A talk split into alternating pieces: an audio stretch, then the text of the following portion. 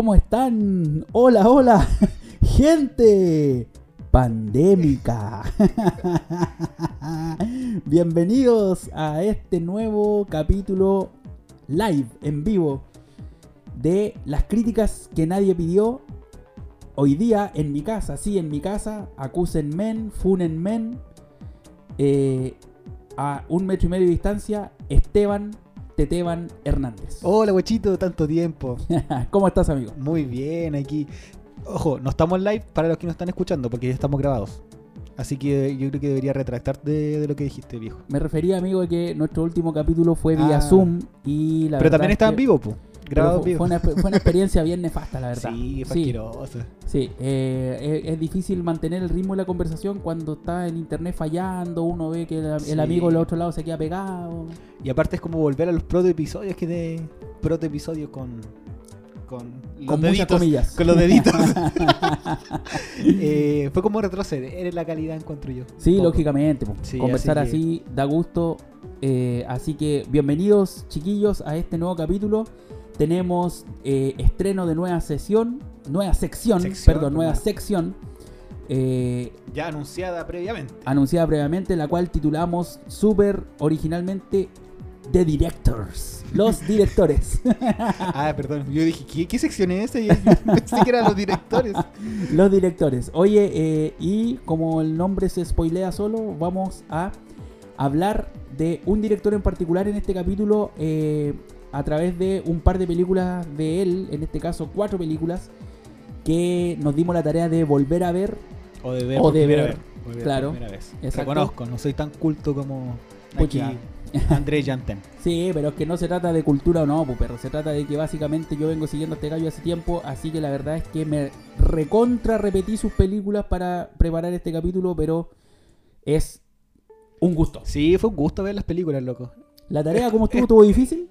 Eh, no, es es que es agradable ver películas. Lo fome es tener que concentrarte para ver la película. Yo soy de los que, eh, si quiere ver una película, primero, o sea, igual hay ya como poca la gente que le gusta ver el- siempre en latino, el doblaje, esas cosas. Como que siempre esa cara, amigo. Hay gente que todavía le gusta. No, está bien, está bien. está No discutamos en eso.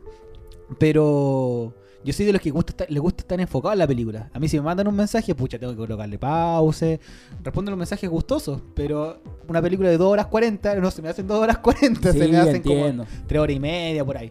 Pero, loco, fue una, fueron buenas películas, loco. Sí, No- lo que pasa es que, No me arrepiento de hacer la tarea esta vez. Muy bien. Es que sabéis que loco que yo pienso que igual ese es un efecto del, un efecto del encierro, ¿ah? Porque cuando tenemos vida normal, entre comillas, em, parece que tú te haces el tiempo de hacer una peli- de ver una película y justamente puedes conse- conseguir ese tiempo de concentración.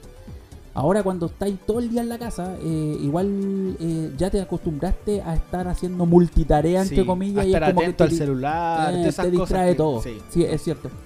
Así que, oye, antes de pasar a- al cuerpo central de nuestro Sí, capítulo tenemos de hoy, previa, tenemos previa. tenemos una pequeña previa porque no hay ninguna forma, no hay ninguna, ninguna forma de que en este capítulo le podamos hacer el quite a algo que pasó en este sábado fin pasado. de semana El sábado pasado. recién pasado, el día sábado. Y esto se refiere a lo que ustedes, eh, fieles seguidores de DC Comics, oye, ya lo, ya lo dijimos alguna vez que este país, Chile, parece que históricamente se considera más eh, DCita que Marvelita. Yo no sé si será eso después del universo de Marvel eh, cinematográfico, no sé si será así. Pero yo sé que Batman lejos es Sí, de los lejos. personajes más queridos y admirados del mundo del cómic. Así que el día sábado, como dice mi amigo Teteban, hubo un gran evento denominado En la DC Fandom. DC Fandom, ¿cierto? Eh, todo hecho en, en línea, ¿cierto? En, en- en una un- es como una convención virtual.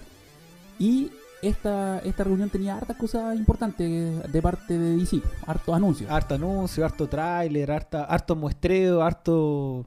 Harto, ah, mira, toma, toma, ve, ve este tráiler. Oh, mira este personaje. Oh, mira cómo está Pattinson. Sí. Y ahí tapando bocas. Bueno, ya lo- Sí, pero ya vamos a llegar a eso porque, Sí. bueno, se anunciaron varias cosas interesantes en la, en la DC Fandom. Eh, primeramente se eh, liberó el, oficialmente el tráiler del esperadísimo Snyder Cut. el esperadísimo Suicide Squad. Oye, pero, no, pero estuvo bueno, estuvo bueno. No, igual. sí, estuvo bueno. El, el, el Snyder Cut me sorprendió, loco, porque de verdad al ver el Snyder Cut de Justice League, por si acaso, de eso estamos hablando. Sí, pues no, Eh, no de otra película. Exacto. Sí, podría ser el Snyder Cut de 300. ¿cachai? Watchmen, O Watchmen. Watchmen. Oh, loco, me repetí Watchmen estos días. ¿Verdad? Por Dios, qué película hermosa. Sí. ¿la versión extendida o la, La, es- la versión extendi- extendida. extendida? Sí, Oye, loco. Director. Director's Cut. Loco, hermosa. Sí, Sí, verdad, yo la esa película solo la he visto en versión extendida, nunca la he visto la, la corta. Sí, pero es hermosa la película, la verdad. Así que, em, bueno, estamos hablando de el Snyder Cut. Snyder Cut para Justice League. Y la verdad es que viendo el tráiler, de verdad parece otra película, loco. Sí, Es loco. cuático. El Mati, hasta la música, loco, el aleluya ese que te recuerda un poco a Shrek. sí, de ver a la canción del, de Leonard Cohen. Sí, loco, oye, buen, buen- bien hecho el tráiler. Y sabes que muestra re poquitas cositas.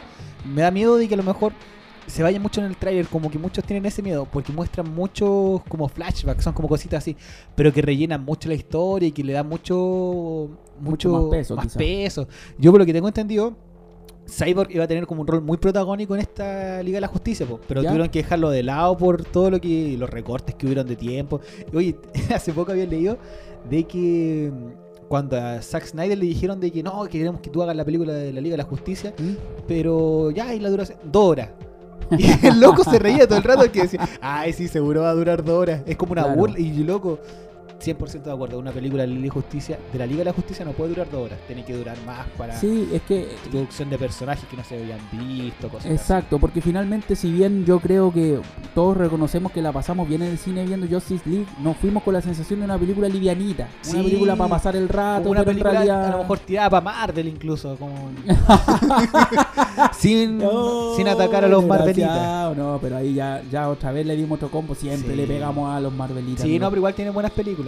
Soldado Sí. de invierno, buena película. Exacto, Así pero de todas maneras creo que eh, igual hay fe para el Snyder Cut, eh, va a ser probablemente, o, o creo que ya es casi seguro que se va a se va a mostrar en, en formato como de miniserie, creo que Sí, de cuatro capítulos. cuatro capítulos, sí. Sí.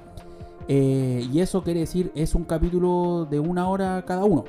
Eh, por lo tanto, estamos hablando de que la película en total estaría durando cuatro horas, que eso es lo que más o menos se, se presupuestaba. Eso es lo que quería Snyder. Es lo que quería Snyder y Snyder Cut. como el el nombre. Snyder Cut. Entonces, em, va a ser, yo creo que va a ser un, un tema completamente nuevo y, y hay que darle su oportunidad. Eh, como decía Esteban, también eh, se mostró no un tráiler, pero sí una especie de infomercial. Sí. Qué bonito, sí, bien comiquero, bien, bien lindo. Sí. Eh, acerca de no. Es que esto es súper importante porque no Suicide Squad. No un Suicide Squad con subtítulo, así como Suicide, Su- Suicide Squad, eh, el retorno, el regreso, o lo que sea, sino que para diferenciarla, que este es un reboot, es decir, es un reinicio de la historia, para diferenciarla de la, de la que ya se hizo, que fue un fiasco, por Dios, todavía pienso en esa película y todavía me da rabia, loco, qué película más horrible. Eh, igual, le- igual tenía caleta de potencial el tráiler. el- es que sí, ya vamos a llegar a eso, sí. porque ahora para diferenciarla a esta, le pusieron The Suicide Squad. La otra Sí. era Suicide Squad, esta es. The Suicide Squad. Entonces me da, me da risa a mí porque es casi como esa cuestión que, que siempre digo yo acerca de, no sé, po, de la, cuando se separan las bandas y tienen distintas facciones y empiezan a decir, no sé, po, Inti Gimani, yo soy Inti, yo soy Inti Gimani. Y yo soy Inti Gimani histórico. Y yo soy el Inti Gimani. yo soy The Real Inti Gimani. Entonces, aquí como que pasó lo mismo. Está Suicide Squad, que todos odian. De hecho, eh, creo que... eh, y por ahí va un poquito mi reserva acerca del tráiler de Batman. Ya vamos a llegar a eso. Pero resulta que con Suicide Squad también los trailers llegaban a erizarte los pelos. La aparición de Joker eh, fue algo que todos aplaudimos. Jared Sí, Leto, yo le tengo mucha fe como actor. Y parecía Y ahora que se venía- viene con Morbius también. Claro, y, y de verdad que se veía filete, pero resultó ser un fiasco tan grande que la verdad que esa película quedó en el olvido. Tanto así que ahora traen a James Gunn, que es el, el encargado de los Guardianes de la Galaxia, y eh, hacerse cargo de... Una este- muy buena jugada esa. Buenísima, po, Buenísima. buenísima, porque un gallo que ya hizo una película que se trata de un equipo de perdedores o de gallos no muy importante y, y resultó muy bien Guardianes de la Galaxia. Las dos películas. ¿Cachai? Entonces ahora tra- eh, lo traen casi como sandía calada para hacer lo mismo con este grupo de, de villanos que es eh, de Suicide Squad. Y yo creo que hay que ponerle sus fichas, pero en todo caso es como esto es borrón y cuenta nueva. O sea, con suerte quedó la Harley Quinn para de la otra cuestión. Amanda Waller también que ah, sí, la Amanda no, Waller. tiene- es ah, y el, y el un- Joel Kinnaman, el. Ay, no sé cómo se llama el personaje. el Capitán Cap- Flag o Capitán Teniente. Flag.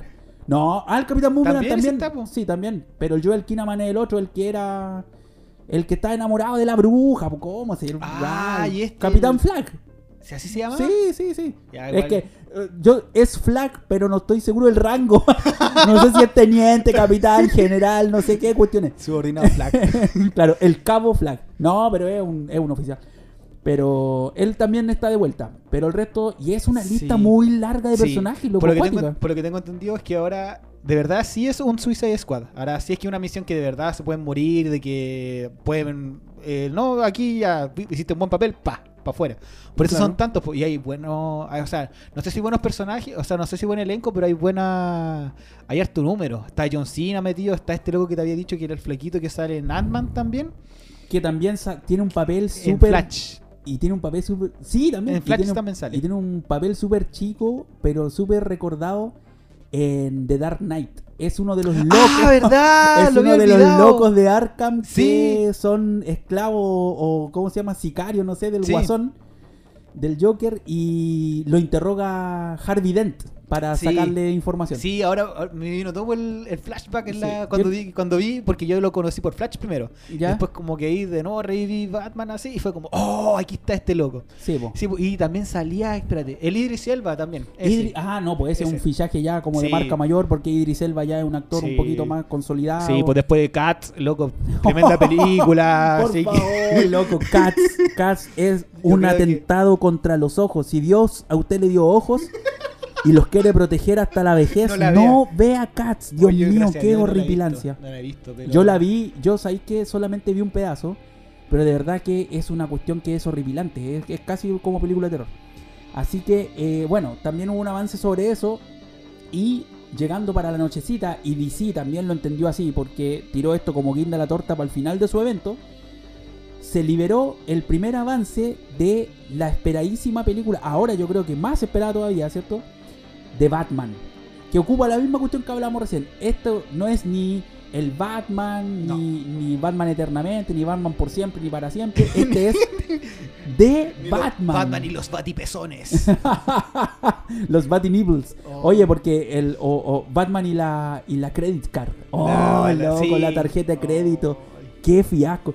Oye, y ese era George Clooney. Qué pena. porque Yo admiro mucho a George Clooney. Encuentro un tremendo actor y todavía no puedo creer que haya caído en esa basofia. Que calla, sí, loco. Es, Horrible. tre- es tremendo porque yo creo que muchos más lo conocen por el papel de Batman que por otros Que papeles. por otros papeles, Sí. que es un actorazo. Sí, Pero por Dios, qué bueno. Bueno, la cosa es que eh, se liberó el primer adelanto. Un, este no fue ni siquiera un teaser trailer. Fue- Son fue dos minutos y tanto. Sí, pero es es- como es que es como un teaser porque no muestran mucho, aparte no han grabado tantas cosas como para Sí, po. tirarlo como tráiler, porque pero igual yo quedé así como.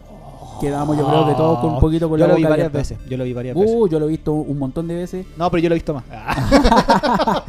Oye, porque el, el- bueno, Matt Reeves, el director, que eh, tiene un para mí ya un par de puntos ganados, porque la verdad es que él dirigió la, la- dos de las tres eh, Planeta de los Simios. Eh, sí, la primera y la segunda. Y que son loco- como las mejores, la tercera como que sí, pasó la- sin pena y gloria. La tercera como que guatea un poco, pero Sí. en todo caso cierra bien la historia. Pero esas dos primeras de los Planetas de los Simios Son muy buenas. muy buenas. Entonces, Y la, más- la primera, sobre todo, mucho más aterrizada. La encontré como muy. No sé. Como que no es tan lejana como a ciencia ficción. Es como una ciencia eh, un poquito Media más. alterada. Media alterada nomás. algo, algo que de algún Sí. modo uno piensa que podría pasar. Sí, loco. Con Claro. todas estas cuestiones de los virus. No sé si me suena algo. algo En China, similar. en China dicen que están experimentando con monos. Oh. Así que prepárate. Oye, eh, sí, vos salió el tráiler de Batman, loco. Yo lo vi Sí. caleta de veces. Lo he visto Bueno. hartas veces. Y- ¿Qué qué- qué- ¿Cuáles son tus primeras impresiones? Oh, yo tenía varias cositas, pero yo creo que. eh, no, yo creo que fue un tapabocas para muchos de Robert Pattinson. Al menos hasta ahora, porque todavía no lo hemos visto en la película. Pero esa parte, loco, la parte en donde le, le saca la mugre a ese loco, suenan los huesos.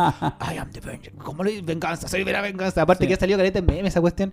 Pero loco, muy bueno. Sí, yo creo que... Ahí yo creo que está ganando harto es- ese aire como sombrío, ese aire como gótico, Gotham. sí. ¿Cachai? Y lo encontré bastante exquisito, loco. El La- traje, el traje está el- bien, también. que siempre son cuestiones que el, el nerdo está esperando Siempre. ser pebre. Pero pucha, a mí sabías que todavía me perturbaban un poquito las orejitas. Pero es como cosa mía, ¿cachai? Pero todavía están como ahí. Pero sabéis que si la película es muy buena, para mí da lo mismo la oreja. Lo que pasa verdad. es que también tienes que pensar que si nosotros pensamos en la alabadísima eh, trilogía de Christopher Nolan, él también planteó un poquito un... eh, y el tema es que Nolan lo explicó en la película y también hay que esperar eh, a cómo, cómo abordan ese tema en esta película.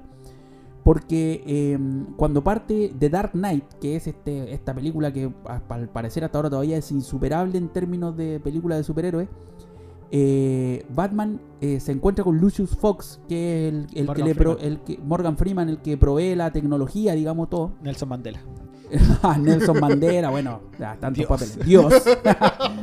y le dice, eh, amigo Morgan, ¿sabes qué? Tengo problemas con el traje. Para, necesito mover el cuello, necesito que Sí. sea más, más- con más movilidad. Y yo creo que eso Nolan lo hizo súper bien porque la verdad es que eh, el- traje cambia mucho entre la primera, entre Batman Begins y The Dark Knight. Pero está incluido en la historia, es parte del crecimiento del héroe. Es sí. decir, Batman está siempre buscando posibilidades. Entonces también decir que por el tráiler eh, vamos a empezar a condenar el traje y qué sé yo. Yo siento que el traje se ve muy bien. ¿El de empezando. Eh, no, ¿O el el, del, el del tráiler. Sí, no, Se sí, ve yo súper bien. Concuerdo que, pero la. Bueno, es que igual es de uno. Encuentro que sería como mucho más un Batman un poquito más imponente, a lo mejor una orejita un poquito más grande. Como que. Sí, No pero... sé, pero es Tinka mía nomás. Claro, sí, en, en todo caso, en gusto no hay nada escrito. El, el- podríamos también identificar ese mismo, ese mismo rasgo en el Batimóvil, porque es un auto básicamente de rápido y furioso, como medio modificado. Sí. Y Pero igual encuentro que es mucho más realista a lo mejor. es que Para un Batman tema. inicial. Ese es el Sí. tema, porque finalmente, bueno, para los que nos están escuchando, si no han escuchado algo de esto, eh, de Batman se va a situar más o menos en los dos primeros años de, de Batman ejerciendo como Batman, por decirlo Sí. así.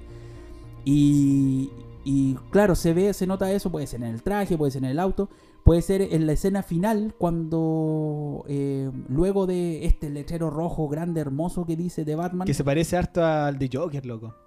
Oye, sí, sí, Sí. también hay hartos que han apuntado hacia un poquito el tema de, de- de que se, se parece mucho al tono de, de Joker. Sí, y lo otro es que igual, eh, bueno, hablando de Joker del Joaquin Phoenix, Mm, eh, que lo que quieren hacer con el Snyder Cut es que va a ser canon, po. Como que va O sea, es que en realidad igual, como que no anularía tanto la versión de Josh Whedon, pero sería como una especie de canon que sí se respetaría.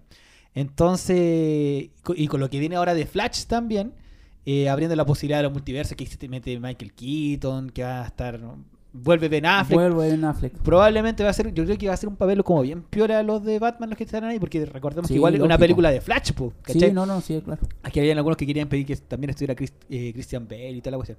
Pero eso es lo bacán de lo que te estoy diciendo, de que eh, se abre como el multiverso, en este gracias a Flash y a Sí, estas cositas. pro- y probablemente... te, no- te un poco medio... ah. Es que no, es que yo pienso que probablemente DC, y puede ser una jugada inteligente, lo va a abordar distinto que Marvel. No va a ser no va a ser un multiverso eh, en el que todos puedan convivir, sino que, o sea, que puedan convivir en una historia lineal, en mejor un, dicho, en un universo, sino que abriendo Claro. el multiverso. abriendo el multiverso Que tal es- como se hace en los cómics, Que que, una se de las hace cosas mucho. que destaca mucho DC po, por sobre Marvel en ese sentido. po. Eh, Claro. Marvel tiene esa ya de las tierras alternas, tierra 616 y todas esas Ah, cosas. claro, claro. Pero como que no le saca el partido. En cambio aquí sí, po. acá DC es como experto en eso desde Crisis en Tierra Infinita y todas esas cuestiones. Así que yo creo que... Podría justificarse la existencia de muchos Batmans, de muchos y- Exacto. y, que no de Joker también, po. Así que- Exacto, y que no necesariamente conectan su historia de manera lineal, sino que conviven Sí. en distintos como realidades paralelas, por decirlo así.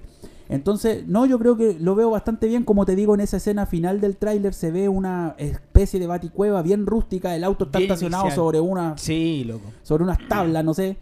Y, y la verdad es que a Sobre mí, me, a mí me tinca mucho. Y, y yo creo que, bueno, todos quedamos un poquito con la boca abierta con la escena esta donde yo está más que claro que con el 25% nomás de la película filmada, que es lo que hay, eh, tomaron esta escena para tapar las bocas de todos aquellos que decían que el físico de Robert Pattinson no era para Batman y les sale partiéndole la madre un gallo de la nada, ¿cierto? Con un estilo de pelea muy Sí. ágil, muy brutal, Muy rapidito, muy... muy violento además Sí, ultra violento. ultra violento y, y que a mí me hizo pensar mucho eh, en la forma en que lo termina de golpear eh, y cuando lo golpea en el suelo. En esa parte en particular, cuando lo golpea en el suelo, eh, no, más, más allá de los golpes, yo vi, y ojalá, porque de verdad que me, me entusiasmó mucho esa idea, vi un Batman, aparte de joven, muy descontrolado. Sí, muy joven también. Porque Joven, exacto. Que no se, a eso no, no se mide, no como lo que pasaba, que a mí me gusta también el Batman de Ben Affleck, que era un Batman mucho con mucho recorrido entonces, ¿cachai? Exacto, ya como estaba- más pausado, como que ya sabía que, te- oye, no puedo hacer esto solo, voy a armar a esto, ¿cachai? Era Pero igual aquí- brutal, pero era más contenido. Sí, po, no, eh, pero hace bien esas dos paralelos y es bueno que esté eso, porque te ayuda a ver eh, distintas partes de Batman, pues si varias, eh, Batman, pucha, desde los años antes de Cristo que existe, pero hay mucha variedad de Batman, pues entonces y está motivado, si al final la historia... en uno solo es bueno que te abran más posibilidades de que un Batman joven, un Batman Exacto. de este, un Batman Y de que está motivado por, como dice él ahí, soy la venganza, está motivado Sí. por eso, está motivado por un sentimiento amargo, no es una cuestión solamente de ser paladín de la justicia, el gallo está anda amargado por la vida repartiendo combos.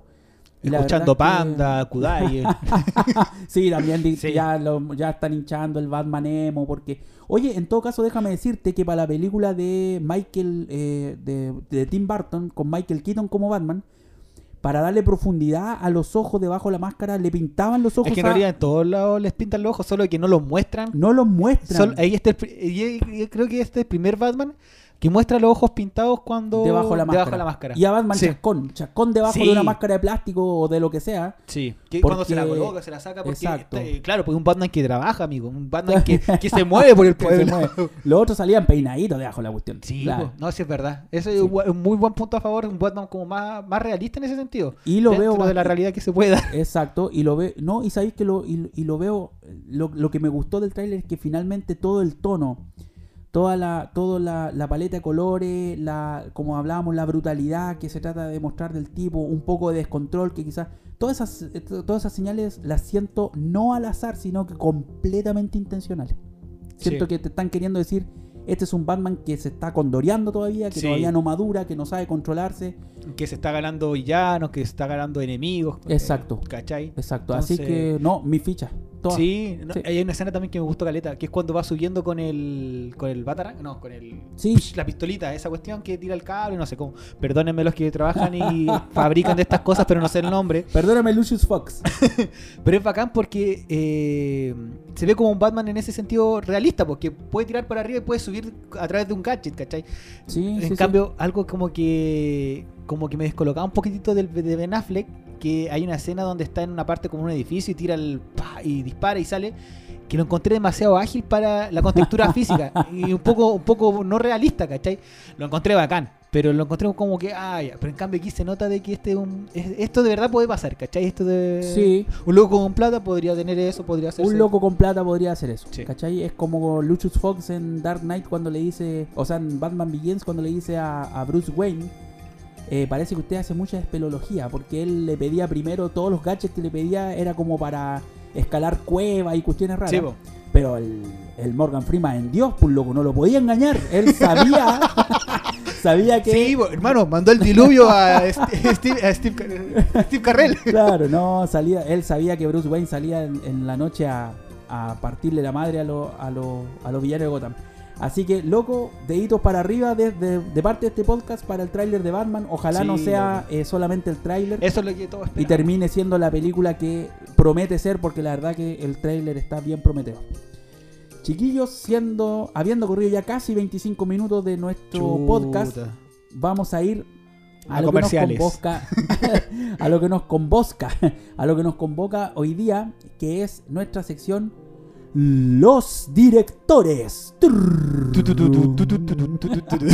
hoy la pobreza y bueno la, la sección los directores debuta hoy día con eh, el repaso de la vida y obra de un director que yo admiro mucho, la verdad, y que mm, eh, vamos a, a tratar de analizar un poquito el- cómo se viene la mano de este director a través de un par de sus películas. po.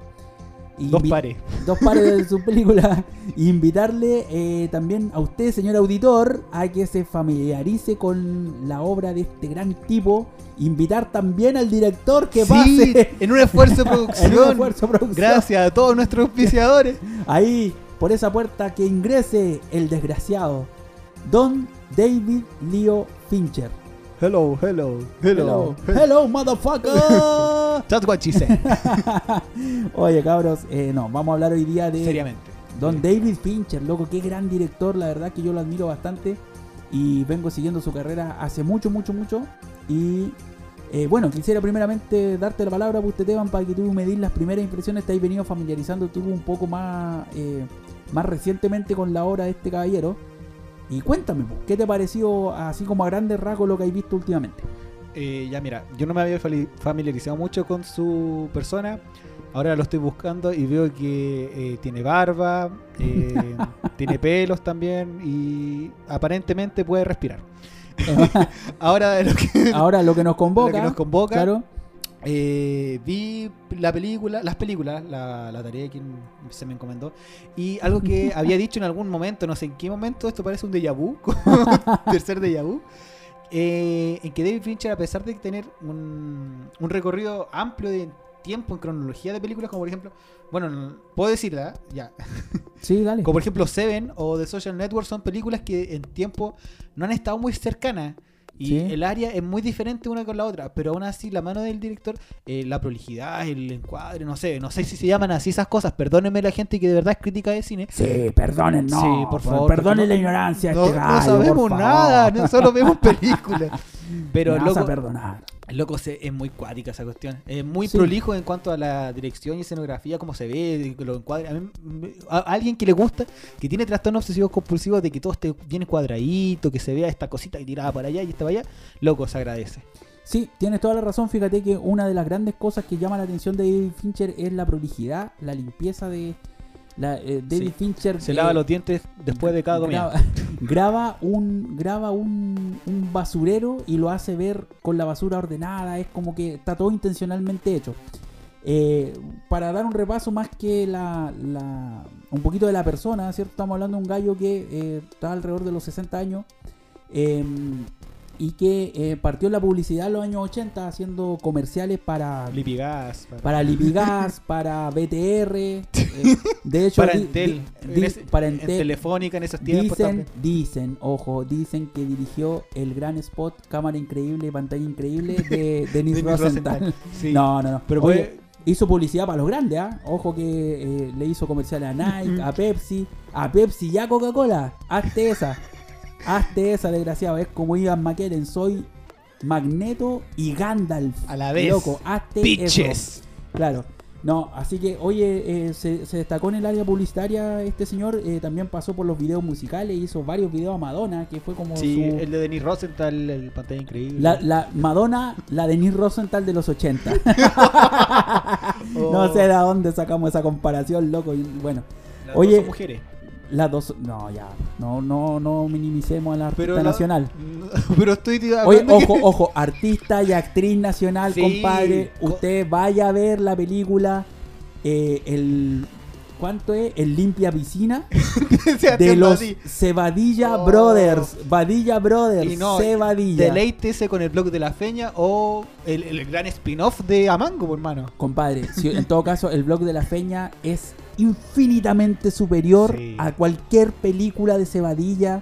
Y lo doy firmado en este rato. Si usted, vuelvo a decir, si usted tiene globos oculares, no lo castigue viendo algo de Cebadilla a menos que quiera sentarse con los amigotes a, A reírse. de la a película. matarse la risa, Sí. que igual es panorama. Pero la verdad es que, bueno, no sé cómo estamos hablando de esto. ¿Cómo podemos saltar de Cebadilla, manchar un capítulo de David Fincher hablando de Cebadilla? Sigamos. Dirigió comerciales, dirigió videos musicales importantes, ¿cierto? Y resulta que este señor de- debuta eh, como director de cine en un proyecto bien extraño, loco, que es Alien 3 en el año 92. Uh. Le entregaron esta película y resulta que hasta el día de hoy, en declaraciones del mismo, él dice que la odia con todo su corazón, loco. Y es porque tuvo muchos atados de guion, tuvo atados de presupuesto, tuvo atados de ideas, ¿cierto? Que, no igual pudo plasmar, que el eh, estudio lo, lo enmarcó. Eso es lo que pasa con la. En ese tiempo grande. Ah, ¿Cómo se puede decir? Los grandes estudios. Sí, grandes estudios, grandes franquicias de películas. Ah, que se ¿verdad? están- ok, que- ok, ok. Porque Alien igual ya está haciendo peso pesado, ¿cachai? Sí, y no había primera sin segunda porque había que aprovechar. Y no, aprovechemos la tercera también. Y si es que está nuevito aquí en este sentido, muchas Sí. veces los estudios se aprovechan de, ese, de lo, esa calidad. Lo que pasa es que la, la segunda película la, la dirigió James Cameron. Mm. Ay, por favor, o sea, James amigos, Cameron. James Cameron. James Cameron. Eh, Sir Oh. James Cameron. No, mentira. ¿Cuál- Siempre ahora que quiero darle importancia a un gallo le pongo que es Sir, pero bueno. Eh, Sir James- Patrick Stewart. Ese sí. Ese sí es Sir. Claro, oye, entonces eh, James Cameron había graba- había filmado la segunda película y efectivamente, tal como dices tú, eh, lo que se lo que se sabe de Alien 3 es que se la entregaron a un director que el estudio pudiera manejar, Sí, po. porque básicamente eh, querían hacer un poquito más de plata con una franquicia a la que tú, como bien dices, le había ido bastante bien en las primeras dos películas. Así que fue una mala experiencia para él y como te digo, hasta hace poco él sigue declarando que odia lo que resultó de, de- como producto de, de esa película. Es bacán. Es como dirá tu primer hijo. Como Eh, mis. Yo soy el primer hijo. Yo también soy primogénito y Sí. probablemente sea el Alien 3 de Sí, mi mamá. también. Oye, y ahora, ahora que hicimos un, Ay, mamita, pequeño, no me pillé, no me pillé. un pequeñísimo repaso acerca de la persona de David Fincher, partamos eh, revisando las cuatro películas que elegimos para ustedes hoy, queridos cabres. Sí. La verdad es que, son dedi- dedicamos tiempo y. y es puro filete cada una de estas cuatro películas. Vamos a partir en orden cronológico para no enredarnos y nos remontamos al año 1995, el estreno de Seven, o como se conoció acá en Chile, Los siete Siete pecados, pecados capitales. Capitales. Así es.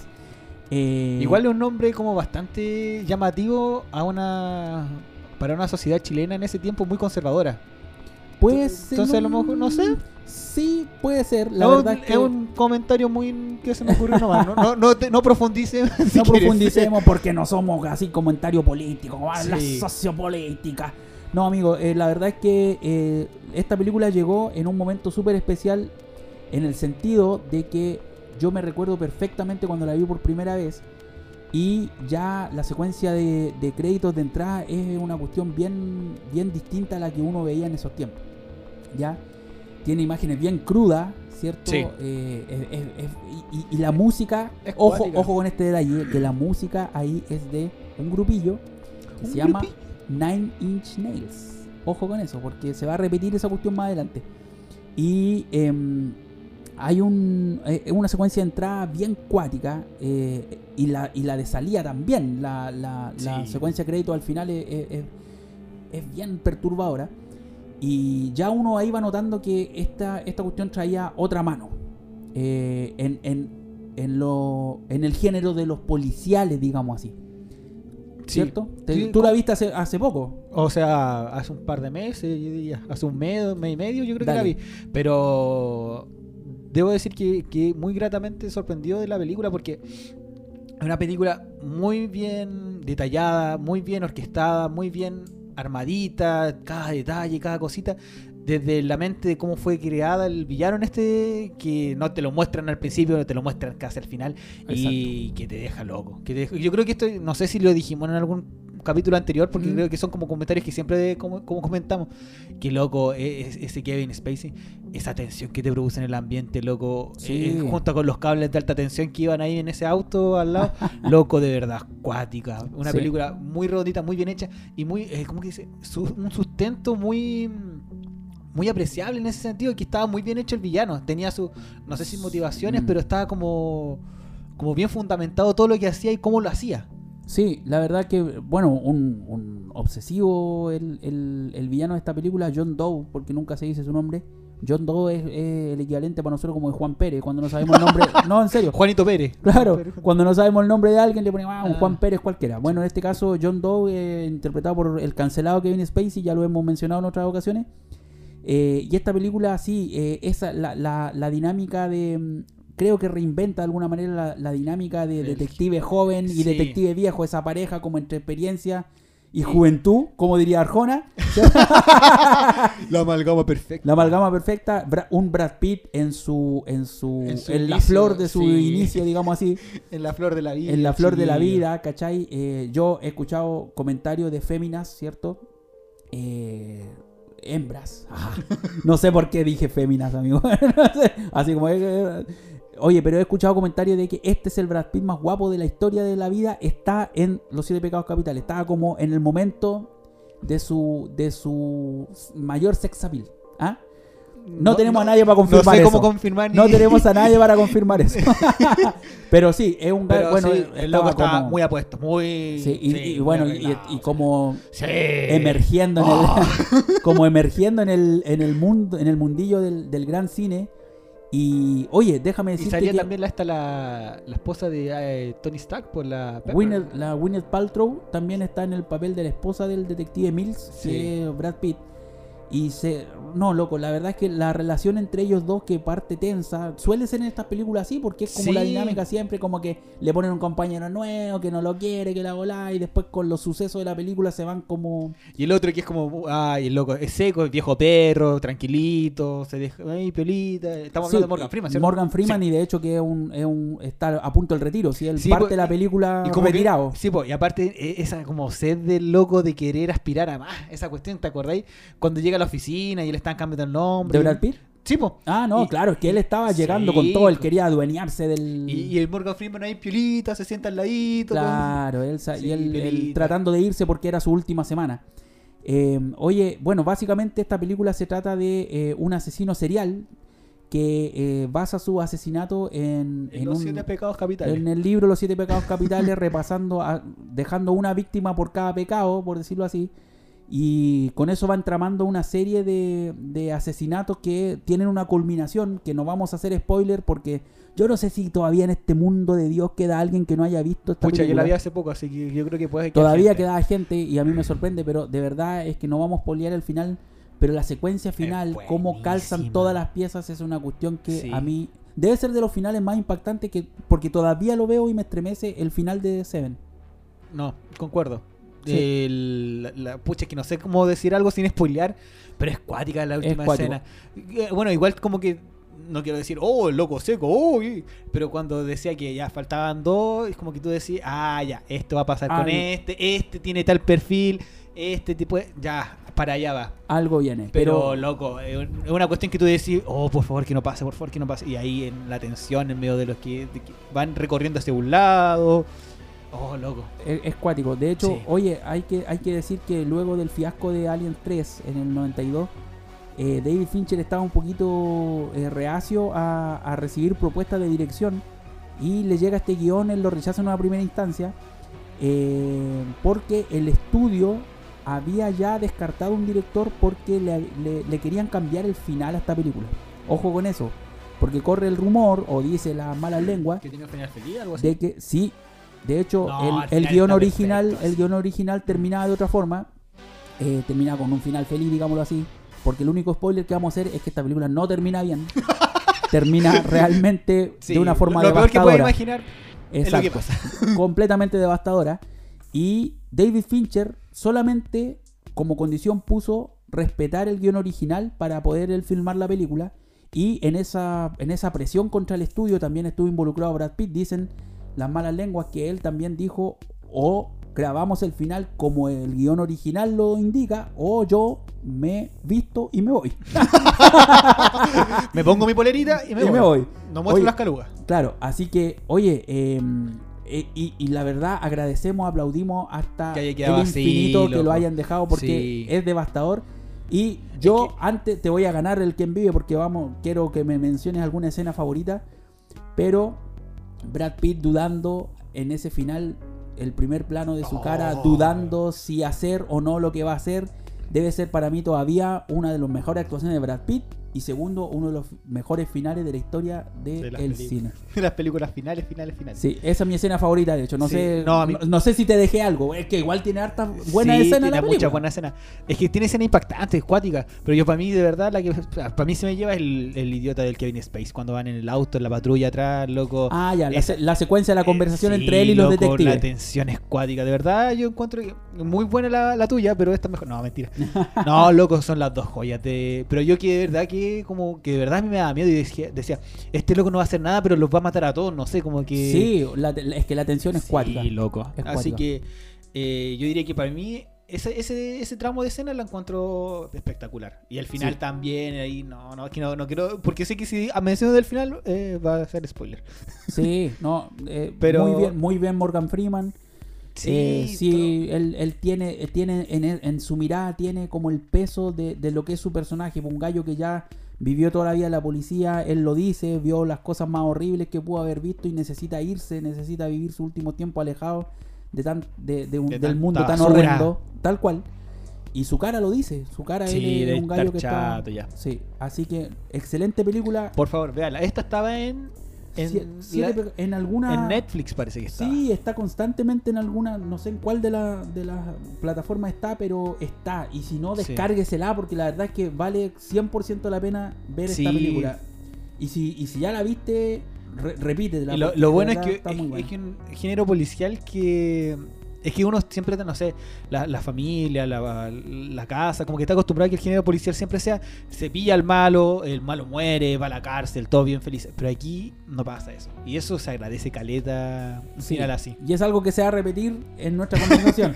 Oye, pasemos a, ¿A cuál? ¿A cuál? Dos años después, el año 1997, eh, David Fincher nos entrega esta película que, fíjate que no tuvo una gran recepción en un comienzo, pero con los años ha ido agarrando eh, categoría de culto.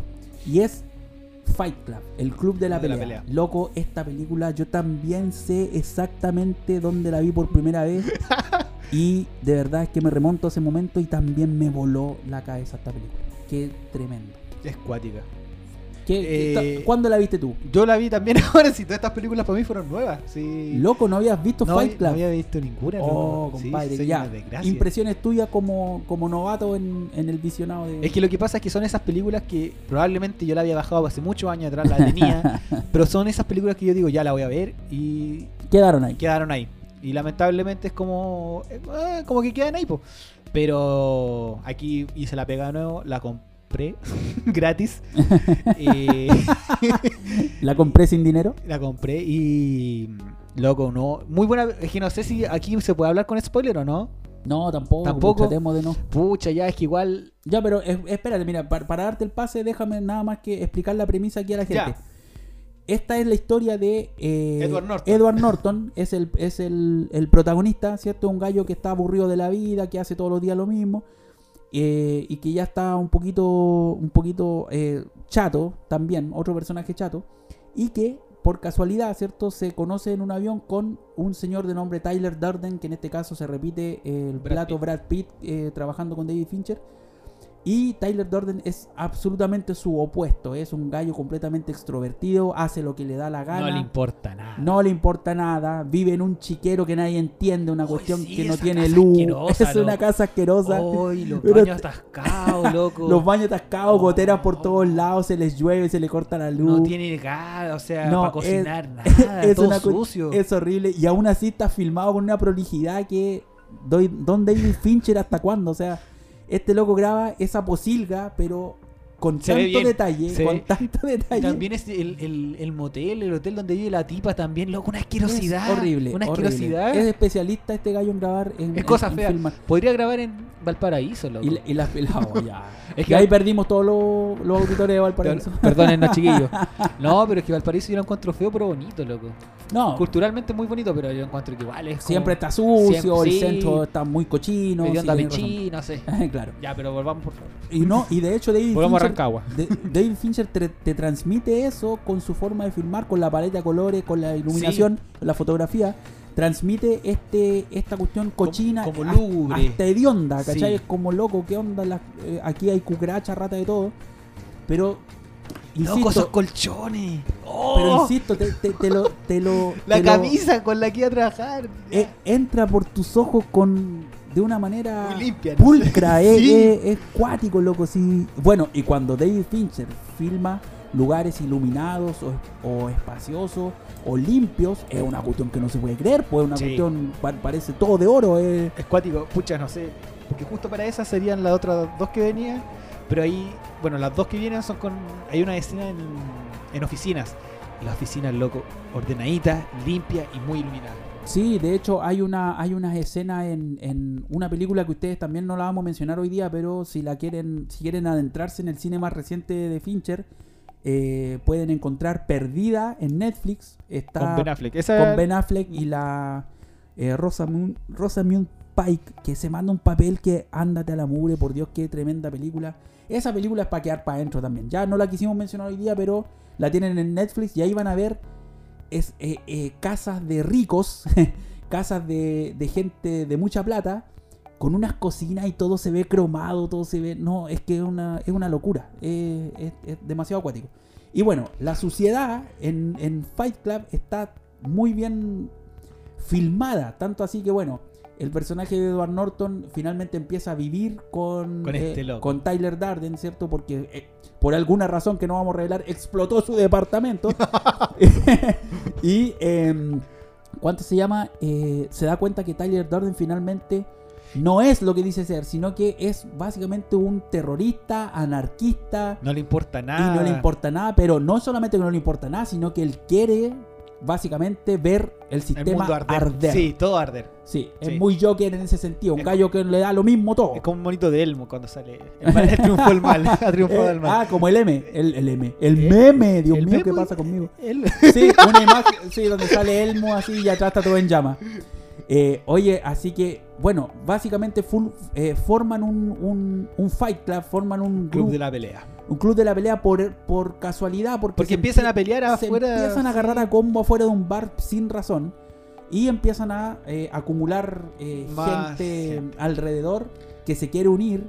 Y loco, las escenas de pelea son una brutalidad. loco, es decís, horrendo. ¿Cómo no se le ¡Oye, este loco sale este. El... Sale Jared Leto, Jared Leto, loco. loco, le- Sale ¡Oh! Jared Leto. Le vuelan los dientes. Perdón que lo diga, pero. no, le... eso, sí, ese Oh. spoiler merece ser hecho porque, loco, Oh, hermano. Jared Leto, y de hecho, La cara es, hinchada. oh. es parte del guion, perro, es parte del guion que... Jared eh, Leto se saca los, los dientes de verdad. no, no, no, es parte del guion eh, porque es el personaje de Edward Norton el que le parte la cara. Y cuando le preguntan, loco, ¿qué hiciste? ¿Por qué hiciste esto? Él dice que quería destruir algo hermoso. Es decir, agarró al más guapo, Sí, comillas, porque está Jared, Jared Leto tiene cara de, de un De muñeco, ¿cachai? Y lo Está rubiecito también. y lo Aunque bien destroza. chanta el rubio, tengo que decir eso. Sí, Está como pero- chanta, como... Oye, pero es que loco lo destroza, Sí, si lo deja hecho una masa, loco. Oh, y esa cuestión de sacar hinchar, hermano. Es brutal. Oh. Es brutal. Y bueno, la película avanza hacia... Y después lo muestran sin dientes. Ah, de veras. Sí, po. Después anda. No, sí, termina la película con la cara Sí. echada a bolsa. Y bueno, finalmente todo esto avanza hacia un plan mucho más grande que el personaje de, de Edward Norton eh, no comprende, no entiende, ¿cierto? Y llega un desenlace que la verdad todavía, oye, si yo dije que el final de Seven era una cuestión que a mí no se me ha borrado la cabeza, el final, Edward Norton de la mano con el personaje de la Elena Bonham Carter, La, la tipa, la... mientras se derrumba todo, ay cabros, con, con, The- con Where is My Mind de, de Pixies de fondo, por Dios, esa cuestión es un icono. Pucha, loco. Y aquí voy a entrar a, a lo mejor, no sé. Pero pucha, el CGI malo para allá, para No, pero loco, perro, estamos hablando de una película del 97. Sí, no, sí, comprendo, pero pucha, pu- podrían haber hecho otro recurso porque esa, de verdad, para mí la película estaba redondita. O sea, no, tengo otro detalle más, pero creo que no lo voy a poder decir porque sería parte del spoiler. Pero, eh, loco, esos edificios caer, decía, ¡ay, señor! No. No, Como que pero- estaba todo tan redondito, la música, todo, la, la tensión ahí. Pero es que amigo, no, yo no, no, ahí yo difiero completamente con usted, porque yo lo veo, mira, 1997, estamos hablando No, de sí, no, sí, agradezco lo- el esfuerzo de producción, veintitantos años atrás. pero fue como muy, no sé, como muy cuadrado la, la, las explosiones, ¿cachai? Como Pero que es David Fincher, sí, volvemos a lo mismo. No, que El lo siento como muy, no sé. Fue tan orquestado todo y, y las no, explosiones me, me son refiero a que, que como cuadradito. precisas. No, que no es preciso en ese sentido, es preciso de que eh, la explosión, en el, el edificio cae paradito, no sé, esa cuestión no Loco, pasa. loco, así se derrumban los edificios. Ay, no, no sé. Sí, hermano, por favor, busca, busca A ver, en algún, busca un video. voy Ahora mismo, pausa, nos vamos. No, no, no. que Pero, loco, lo en encuentro, serio. no sé, o muy... No, los edificios se derrumban así. Cuando les vuelan los cimientos, los edificios caen hacia abajo. A ver, espérame. Voy a quedar como ignorante acá. Pero amigo, usted, Mu- Mucho más que el Bay parece. amigo, 2001, no, no, usted no tiene para qué buscar películas. Vaya, 2001, Torres Gemelas. Hermano. Discúlpeme, discúlpeme los, los, No amigos estadounidenses, discúlpeme jugar con su dolor. Pero ahí pasó lo mismo, se derrumbaron hacia abajo las torres. Loco, ya, estamos Sí, publicando. ya.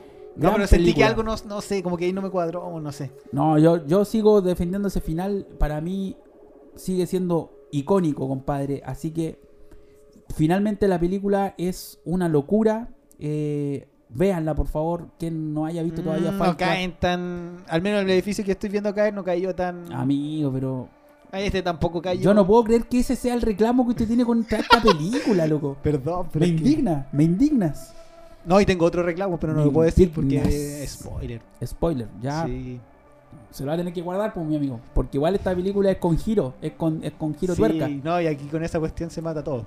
Claro, ahora, eh, como hemos hablado de otras películas con giro, eh, se agradece que esta película no descansa en el giro porque tú la puedes ver, volver a ver Sí. sabiendo lo que va a pasar al final Y y, la da puedes- lo mismo. Sí, y da ahí te mismo. cuadra mucho más las cosas. Cuadra mucho, pero Sí. la verdad es que te da lo mismo porque el viaje se disfruta tanto y son tantos Sí. los detalles que la verdad em, eh, se disfruta mucho, da lo mismo cuántas veces la hayáis visto. Y voy a decir, su nombre es Robert Paulson. Su nombre es Robert Paulson. Ya, los que vieron la película van a cachar. Totue, totue, totue. Oye, nos vamos, nos vamos ¿A dónde nos vamos ahora? 10 años el después futuro, de Fight futuro. Club y nos estacionamos en el año 2007 para hablar de Zodiac. Qué tremenda película. Esta película usted la vio anoche. Sí, anoche la terminé de ver como a las. Espérate. Una 15 de la mañana me escribiste. A ese te desgraciado. mandé. Ya. te puse gracias por tanto, perdón por tan poco. Claro, más encima solamente con una foto de los créditos, con esa frase y me despertó a la una y media de la mañana. Ah, seguro. Compadre, impresiones sobre Sí. Zodiac. ¿O no? Confirmo, una 15. Una 15. Oye, ya, mira, vamos a hacerlo al revés ahora. Les vamos a explicar. Zodiac es el caso de El asesino del Zodiaco, que es un caso real. Un gallo que, un asesino serial que se supone que actuó entre los finales de los 60, inclu- incluido 70 parte de los 70. Y que eh, fue un caso famoso en Estados Unidos porque el asesino escribía cartas cifradas, eh, así como encriptadas, a los periódicos, ¿cierto? Eh, hablando sobre sus eh, De sus delitos. de sus delitos los o de los crímenes, era- de los detalles Sí. o de lo que iba para, a cometer. para demostrar de que él verdaderamente había hecho lo- los crímenes. Exacto, para acreditárselo de Sí. alguna manera. Eh, el asesino del zodiaco existió, ¿cierto? Y la historia se divide entre la mirada de, primero, Robert Graysmith, que es el personaje que hace un tremendo Jake Gyllenhaal. Misterio. Oh, loco, no sigáis diciendo misterio porque, loco, es de, los, es, de sus papeles más penca. Pero, loco, este es un camaleón, este gallo. De hecho, en declaraciones de David Fincher, eh, él deja claro que eh, ficha a, a Jake Gyllenhaal para este papel justamente porque lo había visto en Donnie Darko, esa película que, que, que alguno debe recordar por ahí.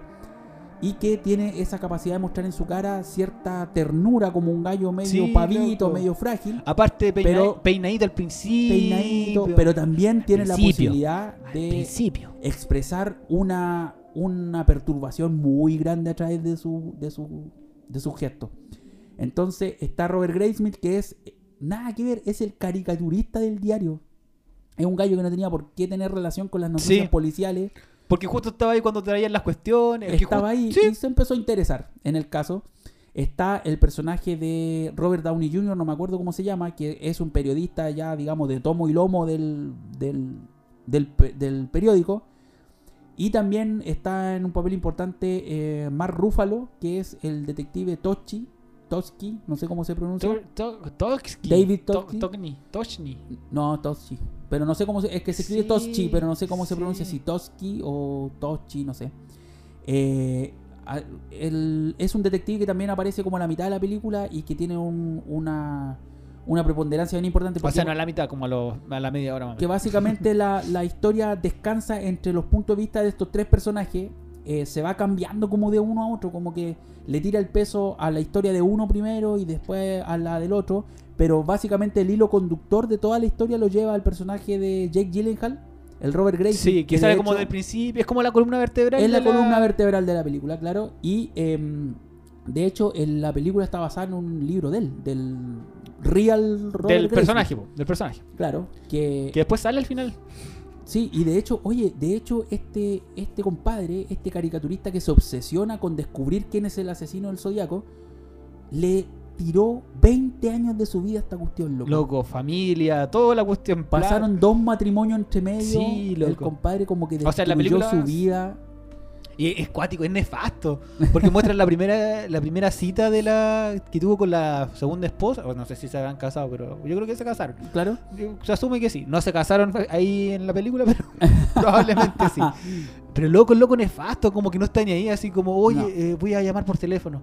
Hoy sabes que tengo que irme para la casa, al tiro. Sí, Como que- él necesitaba estar Sí. metido en lo que en lo que era la investigación, investigación que ya habían abandonado policías, que ya habían Sí. que ya había abandonado la prensa y él se hace cargo de esta cruzada, loco, el libro se publica a mediados de los 80 y esta cuestión partió a finales de los 60, o sea, el gallo estuvo de verdad estuvo metido. 20 años metido de cabeza en esta cuestión. Eh, es impresionante.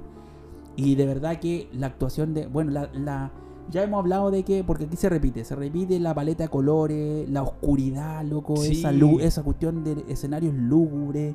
Esa suciedad, esa oscuridad que hay. el- Sí, que, que a, Dave, a David Fincher le queda muy bien. Esa, esa suciedad, o sea, es- no suciedad, sino que esa, como esa lluvia que hay cuando está lloviendo, que te molesta. ¿cachai? Pareciera que siempre Pero que está lloviendo como, en esta como que cuestión. de verdad, como que tú te estés mojando, no sé, una cuestión así, como que de verdad está muy bien transmitida esa cuestión. Es algo que pasa en Seven. En Seven parece que siempre está Ah, lloviendo. ¿verdad? También. Esa película desgraciada nunca para sí, de llover. está loco. todos los, todos los días nublado, po. Es cuático, Sí. sí. es cuático. Oye, y de hecho. Cuando eh, sí, tiene el dale. montrón con. Ah, ¿cómo se llama este? Brad Pitt con el malo, po. Con el Sí. Kevin Spacey ahí, está loco, está, está ahí en la lluvia, todo mojado y loco. Y, y la, y la lluvia ahí juega un papel importantísimo, Sí, loco. Cuando Brad Pitt levanta la- intenta la, mirarlo. Oh, loco, es cuático, es cuático. Oye, y de hecho, déjame decirte que también un poco contingente con este tema. Muchos han comparado el tono de las primeras escenas del tráiler de Batman con Seven, loco. Ahí he visto mucho Es esa que- comparación y sabéis que si tú lo piensas, tiene harto de eso. Tiene- o sea, sí. tiene como Es la que- misma iluminación. Es que igual es como una ciudad. Es que, es que el- para mí, siempre las películas de Batman, lo que tiene que hacer con Batman, Gotham es otro personaje que tenéis que saber respetar muy bien. Sí, sí, sí, en cualquier lado, o sea, una película, una serie, la serie Gotham o en cómic. Entonces, tenéis que demostrarlo cochino, como lúgubre, como la gente que Sí. no le importa la, la otra persona, ¿cachai?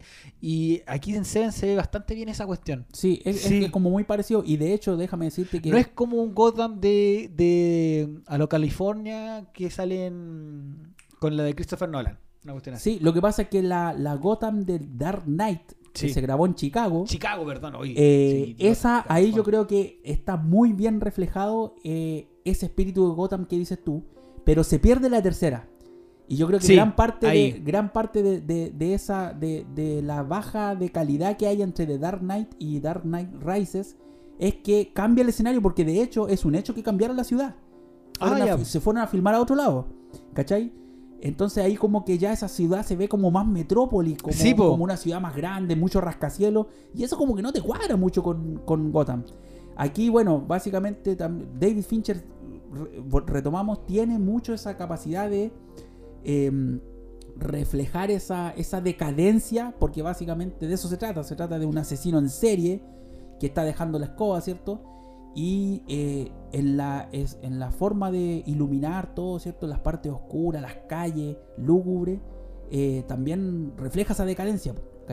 Y a ti como que te, te deprime la cuestión, po. Loco, y es cuático, o sea, a- algo reconocible para esta película es que es del 2007. ¿Mm? Y la película está muy bien, no sé, el- los filtros de cámara el- de Instagram, no tengo idea. pero loco, se ve como que de verdad está ahí en la época de, de los 60, 70 y bueno, como va, 70. como va transcurriendo porque parte en los 60 y termina hasta el 90, creo que es la última parte de la, la Och- final. 80 y tanto. 89 parece, pero Claro. la cuestión es que te transmite muy bien de que tú decís, oye, esta película igual puede ser como que si tú la hubierais visto en el, en el 99, como que habría pasado muy piola, ¿cachai? Sí, tiene, tiene un tema sí, Está pues, muy bien setentero. Sí, está muy bien hecho en ese sentido. Sí, y de hecho, eh, el 2007 Zodiac no recibió muchas, muy buenas críticas, pero resulta que eh, fue el mismo año. Oh, Dios mío, qué, qué bendecidos fuimos. fue el mismo año que. Que salió eh, Iron Man y Transformers, sí, lo Dios reconozco. mío, por Dios. Por Dios, ¿cómo puede entrar eso en el mismo saco? Eh, en ese año se estrenó There Will Be Blood de Paul Thomas Anderson y también No Country for Old Men de los hermanos Cohen, que finalmente se llevó el Oscar. Por Dios, o sea, hazte un programa triple con esas tres películas y es para que quede peinado para atrás. Oye, gran película Zodiac. Y, y sabéis que aquí sí vamos a spoilear porque finalmente este es un hecho que ustedes lo pueden buscar en Wikipedia, no sé, y pueden encontrarse. Jamás, jamás en la vida se encontró al asesino. Sí. Es cuática esa cuestión porque. Ya bueno, ahora como estamos libres de spoilers, podemos spoilear todo lo que queramos.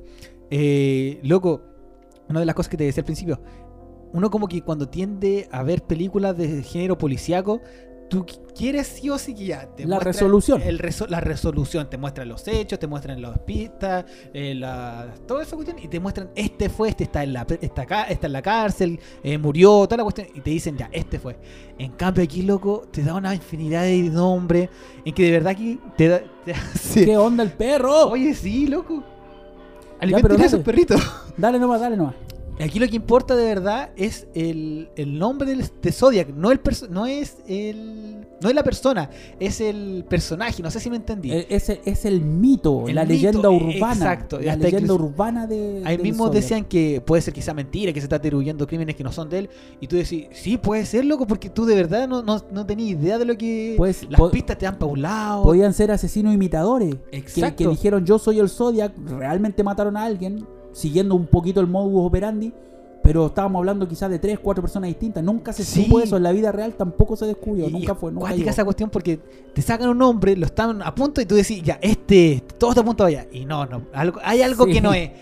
Pasa con este otro y decís, oh, por la chita. Y ahí después te das cuenta de que la película no te quieren no te quiere cautivar con un nombre, con una con un personaje, te quiere cautivar con el con el nombre de Zodiac, con el Con el, con el mito, Con el y, mito, co- y con la obsesión, la obsesión que, que ese mito causó en una persona, porque al final la película se trata de Jake Gyllenhaal, si Sí, se po. trata de, de Robert Graysmith. y es cuático porque al principio no te lo muestra mucho, como que te lo va mostrando a poquitito, cómo va avanzando. Exacto, ¿Cachai? él se va involucrando porque tú pudieras pensar que aquí, claro, los héroes o los protagonistas de esta película son los, los detectives o, o los periodistas. Sí, es, es- es- y aquí no, pues aquí No. el centro es el loco que dibuja las caricaturas. Claro, el gallo más inesperado de todo fue el que más se obsesionó con el tema. Así que, oye, qué gran película. Y yo sigo poniéndole las fichas. Algún momento se tendrá que ganar o tener por lo menos una nominación al Oscar el Jake Gyllenhaal porque es un tremendo actor.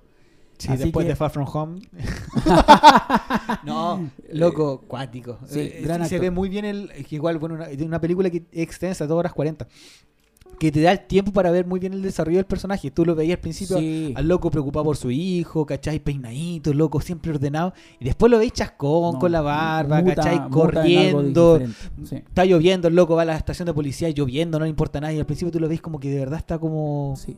loco. Y de hecho quizás, bueno, ese- esa evolución en, en su obsesión misma es un reflejo de que el tipo quizás necesitaba otro, otro tipo de vida, no sé, porque quería... eh, Sí, aspiraba encontró en eso el, escape que, que necesitaba, porque igual se ve al comienzo que en el periódico lo basureaban brígido, o sea, era como que él no era ni parte de la cuestión, pues Sí, era po. el que hacía de hecho, le, retardado le decían, retard. No, no sé, le pero... tenían un apodo, una- un apodo al loco, como que. Claro, pero lo, lo, lo ninguneaban bastante. Así que, oye, que por favor vean Zodiac, Sí. loco. Es larga la película, requiere paciencia, pero si y usted. concentración igual. Sí, si usted se llama a sí mismo cinéfilo, tiene que ver esta película. Lo, pucha, el- no sé si cabrá decirlo, el detallito nomás.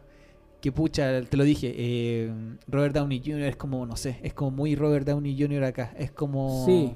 Como que el, el papel está muy bien hecho para la película. Pero tú lo veís y decís, loco, hace, la- hace las mismas cuestiones para Iron Man. Entonces, como que ahí como que me, me- es como el detallito nomás.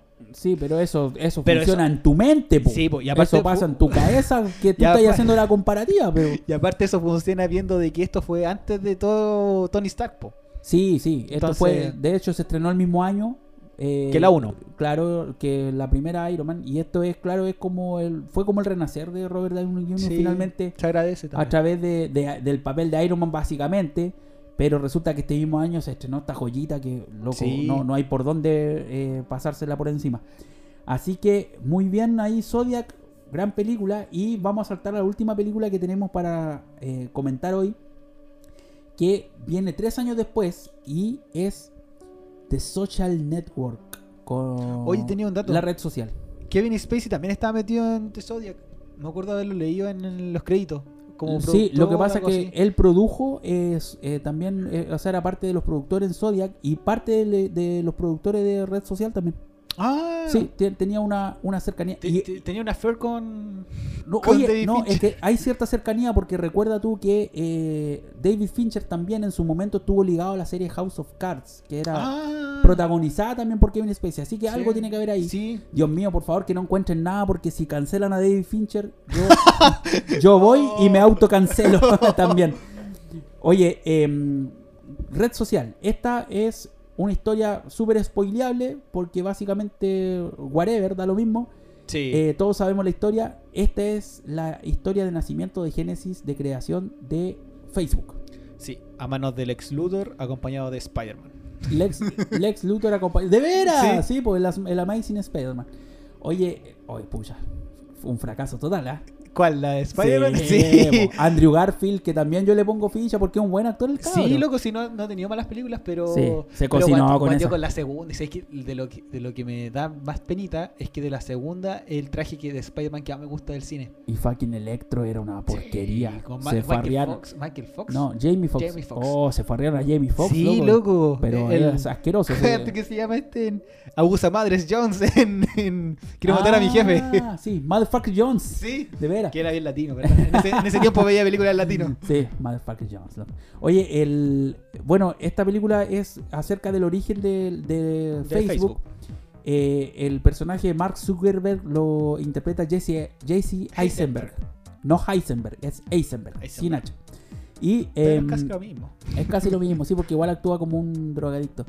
Eh, está Andrew Garfield en el papel de Eduardo, Eduardo Saverin, que es cofundador de, de Facebook. Reconocido gracias a la película. Reconocido gracias a la película, le dieron la. Porque le- yo no tenía idea que era Claro. un cofundador. le dieron la le dieron el crédito que se merecía Eh, también está eh, actores como conocidos no hay mucho está Armie Hammer Está que- este, eh, el negrito, que, eh, que es como de los, que, de los malos, entre comillas. Porque están los gemelos, mellizos, no sé. Y hay un negrito. Que ese loco estoy seguro que sale no, en... más, que negro como, como hindú, como hindú. Sí, Eh, Sí. como indio Eh, sale en esta película Aprendiz en línea. Sí, del- justamente. Sí, dije, oye, esta cuestión, el loco le gustan las películas. le como gusta la de película internet". ligada claro Sí. ligada a internet oye el es esta película por más que la premisa suene como como bien fome así como ahí está la creación de Facebook eh, la verdad es que David Fincher y otra vez Y también sale esta la... La que sale en The Office. La... ¿Jan? No, no, Jan es la... No, no, no. Es la, la, La- la- que es por la Jim en un rato. Sí, esa. La actriz se llama Rashida Jones, pero no me acuerdo el personaje en. Eh, era en The italiana.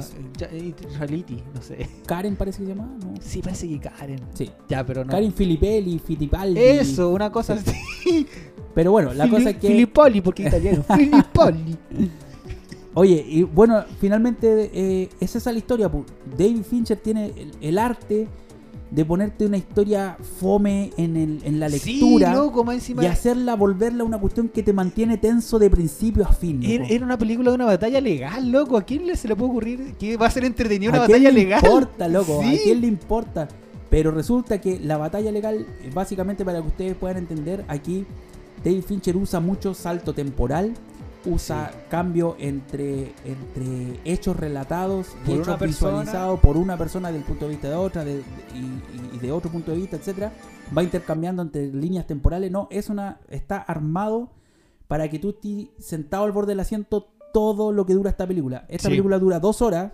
Hay una anécdota respecto de eso porque El guionista aquí es Aaron Sorkin. Una de las cosas que yo le pregunté a Teteban que qué más le había llamado la atención de esta película, y me dijiste tú acerca de los diálogos que Eran caleta, era muy rápido. El loco hablaba muy rápido. hablan caleta Sí, loco, esta película. Va encima, eh, no, ni siquiera te hablan así, no sé, de, de caminar por la calle, te hablan de temas de internet, de, de los terabytes y cuestiones así. Tú decís, Sí. oh, what the fuck, ¿qué, qué quiere decir? ¿Qué, qué dijo? ¿Qué dijo? What? Sí. Es cuático, loco. Esa, esa, ese guion se lo debemos a un señor que se llama Aaron Sorkin. ¿Qué pasa con Aaron Sorkin? Aaron Sorkin había hecho alguna, alguna eh, serie de televisión importante y eh, David Fincher lo, lo agarra como guionista para esta película. Resulta que cuando David Fincher le pidió un guion, eh, Sorkin le trajo un mamotreto tan grande, era tan grande el testamento, parecía la genealogía de no, no sé qué, que David Fincher le dijo, amigo Sorkin, yo no puedo filmar esta cuestión porque necesito que mi película dure dos horas clavadas. No puede durar esto. Yo estoy, yo veo la, el- la cantidad de páginas que me traí y esta película dura cinco horas. Y Aaron Sorkin se defendió y dijo, no, pues, amigo, si esta dura. Y dijo, pero ¿cómo? Y David Fincher dijo, pero ¿cómo? Pero ¿cómo? Demuéstramelo. Apostemos un completo, dijo. Apostemos un completo. Trajeron, llamaron a la vieja los completos que estaba afuera Sí. y eh, afuera de Fox, ¿cierto? Y eh, le dijeron prepárese los completos mientras y le dijo David Fincher, Aaron Sorkin, léeme el guion a la velocidad que tú crees que debería estar en pantalla, ¿cierto? Y demuéstrame que dura dos horas porque yo no te creo. Echaron a correr un cronómetro dos, dos horas clavadas. Clavadas, clavadas, clavadas. Pero leídas a la velocidad a la que nosotros vemos en la pantalla, que es una Sí, cuestión que no se puede Muy creer. rápida, loco. muy rápida. Disparan. Yo te disparo con ingenio y el otro me devuelve 10 veces más ingenio. Son Sí. todos Y preguntas Capo. y respuestas rápidas, como que ni siquiera las pensáis. como- Exacto. Es que igual ahí se ve la genialidad también a lo mejor que quieren transmitir del Mark Zuckerberg también, pues, ¿cachai? Es que, y es que, es que además la mayoría de los personajes funcionan en esa, en esa dinámica en esta película. Entonces, Pero es más, es más, más no, es más este, él, por más supuesto. este. Porque además Jesse, Jesse Eisenberg tiene esta, esta característica de que Sí. él habla atropellado, habla, habla como rápido, rápido. sí. En el papel del ex Luthor También. lo vimos en como, esquizofre- como esquizofrénico, una cuestión Eso, así. como que habla rápido y Sí. cuestiones. Entonces, este estaba pintado para este papel. Y aparte y- se parecía, tenía un aire. Tiene un aire, Pero en no- realidad. sí, es, es como que esta película no- no Ah. descansa mucho en, en- en que se parezcan, como por ejemplo cuando trataron de transformar a Ashton Kutcher en Steve Jobs, que Ah, quedó sí. muy bien, se parecía mucho, pero la verdad es que la actuación, ah, como las reverende, la película muy mala, y la película que hizo Michael Fassbender de, como Steve Jobs, loco, le pega mil patadas a la película, a pesar de que el Ashton Kutcher era idéntico. Y aparte es Michael Fassbender también. Es que por eso te digo, es que Michael Estamos hablando con Magneto, hermano. Michael Fassbender, por donde lo mirís, cómo se va a parecer a Steve Jobs. No Sí. había cómo hacer lo que se pareciera, pero el loco sacó una película mucho mejor que la que se hizo con, con Aston Kutcher, que era igualito. Entonces aquí, claro, tú te das cuenta que... Y no te molesta eso, no estáis diciendo tú, ay, este no sé... Porque realmente Jesse Eisenberg se parece, con suerte, a Mark Zuckerberg en los rulos. Y chao, Y es blanquito. todo, se acabó. Sí. Y el red, de hecho, empezáis a mirar tú lo- lo- los real characters, eh, ¿cachai? En internet, y te das cuenta que los gemelos Winklevoss le hicieron un tremendo favor poniéndole a Ay, voy a- Armie voy- Hammer. Voy a voy a. Oye, porque ojo que aquí el, el- hay un papel que son los gemelos Winklevoss, que son básicamente los que se enfrentan a, Jesse Eisenberg, lo acusan de haberle robado el- la idea para, para crear Facebook, lo demandaron de hecho, y estos gallos eh, son interpretados ambos por un actor que se llama Armie Hammer. Armie Hammer es eh, un, como un dios griego, por loco. Es como una, una escultura con patas. Eh, es, un, es un. Y la verdad es que no se parece nada a The Real Winklevoss, ¿cachai? Ahora, este es un, es un buen logro de CGI. La verdad es que se ve bastante bien el, el, el Armie Hammer por partida doble. Eh, cuesta distinguir que, de hecho, yo la primera vez que vi la película, allá tarde, o sea, hace mucho tiempo, en 2010, yo de verdad pensaba que eran dos gallos. Y no, pues, Yo- estaba no, yo duplicado, sabía, por, estaba yo ya sabía duplicado por- por computador. Porque era más seco y ya sabía que eran. Porque vos la viste ayer, desgraciado, yo la vi cuando No. se estrenó. Perdóname, la vi antes de ayer. Me estás quitando mérito a mi tiempo. Oye, loco, pero sabes que queda bastante bien el Sí, logro loco, ahí de Armie sí. Hammer. eh, queda el, y, y la verdad es que Armie Hammer también es una gran actuación también. De hecho, hay una anécdota que dice que en las premier eh, hubo gente que se le acercó a Armie Hammer a decirle, oiga amigo, ¿le puedo decir algo entre nosotros? Su hermano actúa mejor que usted. ¡Imbéciles! Bu- buena, buena anécdota. Ojalá que sean verdad porque No, están pero entretenidas. si da lo mismo, que sean verdad. Bueno, voy a inventar una anécdota entonces Sí, para la. Te desafío a que vayas a Los Ángeles, California, Sí. a No, yo fui- corroborar Yo voy, esto- voy a estos hechos. Oye, eh, hablando de anécdota, la, la primera escena cuando empieza a hablar con la tipa, esa que es eh, a velocidad Run- Rooney Mara. 1500. Oh, es cuática esa escena. Esa escena, tengo entendido que fue grabada casi 100 veces. Es que la velocidad en que se contestan es Loco, brígida. Cuático, cuático, cuático. Yo creo Ay, que yo creo que era peor que, que ensayar una coreografía de pelea. ¿En serio? Sí, no, porque era muy rápida, era demasiado rápida. Sí. Yo creo que la retrocedí unas tres veces para poder entender- intentar entenderlo. Porque igual hay términos que después empiezan a, o sea, a entender al loco cuando... Sí. No, porque ahí no, pues ahí no habla tanto de cosas de tecnología. no, po. no, no, pero es, es la igual rapidez es con la la, que cambia él de tema Sí. y retoma el tema anterior. Y de hecho, bueno, es a propósito porque la mina se aburre tanto de él que termina con él en esa misma escena. Sí. ¿Cachai? Eh, la mina ya no soporta que el tipo sea tan. que salte de un tema a otro. Y, y no es que salte de un tema a otro sin conexión. El Es que lo conecta. exactamente Sí. lo que está diciendo. sí.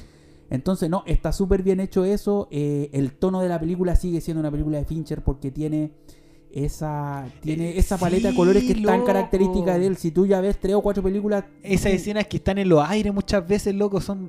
cu- Cuando empieza, parte de una escena que está grabando en la calle y de repente se empieza a mover, a mover, a mover, a mover, a- lentito. Y a la misma velocidad aparece el Mark Zuckerberg caminando. Tú decís, loco, esto está No, está muy, muy, bien hecho. sincronizado, loco, muy bien es, hecho. es- es muy bonita la película desde ese punto visual. Sí. Se, ve, se ve muy cool, a pesar de que los primeros prototipos de Facebook, digamos, son una cuestión que tú Sí. los miráis ahora y se ven horribles, Sí. parecen un, un juego de Mario Bros. de, de así. el primero. como- claro, pero loco, Loco, en las escenas donde están en la. eh, aquí también, en esta y en la, en la anterior, pues Zodiac, las oficinas, loco, iluminaditas. Los colores Sí, claritos, loco, cuando están trabajando. Esa escena cuando el Andrew Garfield va a hacerle pedazo al computador al loco. elegimos esa que es la mejor escena, yo la elijo como la mejor Yo, di- sí, también. No, La- la, no la había pensado, pero ahora sí. Es como la que más me. Sí. Loco, escuático. Aparte de ahí, el loco, como ya está con otra facha, veí. Y, y más encima, te, loco, te lo colocan en la oficina, en las puertas cerradas, que tú veis. ve- Y tú decís, ¿qué le, está, ¿qué le están diciendo? Y después se da vuelta y cachai. No, a este se lo jodieron. Pero ¿cómo se lo jodieron? Eso es lo que queréis saber. Y ahí, cachai, como, como la escena que va caminando, así. tú- te va a atropellar con la cámara. Oh, loco, Sí, eh, tiene, tiene un vértigo que en realidad es como, es como mantenerte tenso Sí. con una pelea de dos nerds en las oficinas de Facebook. Tú no sabes cómo eso salta del papel a la pantalla tan bien. Sí, loco, es cuático. Y es como Claro. que tú estuvieras ahí, como que tú estás viendo ahí, eh, viste que llegó tu jefe, no sé, y lo están, lo llevan para la oficina y tú estás viendo y qué pasó, y tú le cachai el caracho y decís, ¿qué pasó? No, acá?". es cuático. Sí. Y las actuaciones por eso mismo están bastante bien. El Sí. Andrew Garfield está súper bien. El Jesse Eisenberg está genial. De verdad que le queda muy bien el papel. Y en esa escena también está un tercero que también yo creo que merece una mención. Justin. Don Justin Timberlake, fíjate que buen papel. Es Le- que- y, y le valió cierto reconocimiento, ¿ah? es como que oh, Sí, la es gente se dio cuenta que podía actuar. actuar, es que igual, yo creo que igual el papel era como medio, medio nefasto, entonces yo creo que igual le, le ayudó en ese sentido que... que No, pues el papel es nefasto Sí, definitivamente. o sea, ¿Cachai? es un personaje súper penca en, en el fondo. Pero, loco, la película de verdad a mí me, a mí me, me voló la cabeza y, y en su momento, y la volví a ver ayer y, pucha, sigue siendo igual de buena. Em, darle un puntito a la música. Es lo que estamos Sí. escuchando de fondo, de hecho, la banda sonora de... Oh, sí, ¿La escuchas? sí la escucho. Será agregada en postproducción. Oye, claro, porque la música es puro, claro, es como Sí. todo el rato como Sí. muy computacional. Hay un Está- piano que está te- muy perfecta. Te había dicho que sonaba como, como un órgano como medio electrónico, pero como electrónico como sucio en el sentido como que un MIDI, no sé. Pero sonaba también como realista. Lo encontré exquisito esa cuestión. No, la No música sé. está muy bien. La Sí. música está a cargo y se los dije eh, por ahí hablando de Seven, la música está a cargo de eh, Trent Reznor y Atticus Ross. Trent Reznor es el que ustedes noventeros como yo recordarán eh, frontman y cantante de la banda Nine Inch Nails. Entonces ya había trabajado con Fincher, digamos, trabajado no directamente en Seven, que habían usado alguna canción de ellos. Eh, y ahora eh, viene a hacer la banda sonora de Social Network. Y de ahí las películas para adelante, toda la música la ha hecho esta dupla. eh, Trent Reznor y Atticus Ross. Y la música está increíble, de verdad. Sí, uy, no, Le da un da- toque total a la Da película. para la película. Y eso es lo que me gusta de esta película también, porque que- de lo que te había dicho es muy diferente a Seven. Pero la película está muy bien hecha en el sentido. O sea, claro, la, la, la temática es muy diferente. es muy distinta. Pero Sí. si tú te fijas, si nosotros repasamos las cuatro películas que, que- de las que hablamos hoy día, porque ya vamos cerrando, eh, las cuatro se tratan de gente obsesiva. En distintos escenarios, en distintas situaciones, pero puros obsesivos y enfermos de la cabeza. O sea, Seven, Sí, lo confirmo. Estoy, estoy viendo. loco, el- sí. confirmo, estoy mirando mis apuntes, estoy mirando mis apuntes y confirmo Sí. que son puro enfermos de la cabeza. Oye, Seven, ¿para qué decir? po? No, no solamente el personaje de John Doe, que era el asesino, El que asesino. era el más loco de todo, El Brad Pitt. el detective Mills Sí, loco. Loco, que es muy tenía- inestable. estaba era inestable, era un cabro joven que quería como llegar a adueñarse Sí. de todo. Eh, luego tenemos en Fight Club, por favor, o sea, enfermedad Sí. mental al máximo, a la máxima expresión. Zodiac no se trata solamente del asesino zodiaco que por ende era un enfermo mental, sino que de Robert Graysmith, que es un enfermo en la cabeza que le tiró 20 años de su vida a encontrar un asesino que le escribía el diario. Y aquí Social Network, yo creo que, y para ir cerrando, Es obsesivo en. es muestra- o, o- o Sí. retrata a, Max, a Mark Zuckerberg como un gallo completamente obsesivo Sí, también, loco. y muy extraño, loco. Sí, yo de verdad pensé que era una persona más normal en un principio. pero igual hay que darle No. crédito a que la película igual le pone. Está dramatizada. Sí, en todo caso, fíjate que Zuckerberg no se refirió públicamente más allá acerca de esta película. No es que él haya salido diciendo, ¡ay, me dejaron como chaleco mono! Bueno, la hay, verdad una, es que... hay, hay una, en una cuestión donde sale con, creo que con Andy Samberg, que sale con JC Heisenberg. Sí, Sí, están Ya, los tres. sí, y están los tres. Sí. Sí, de hecho creo que incluso Mark Zuckerberg, eh, real person, eh, asistió a alguna de las premieres y cuestiones.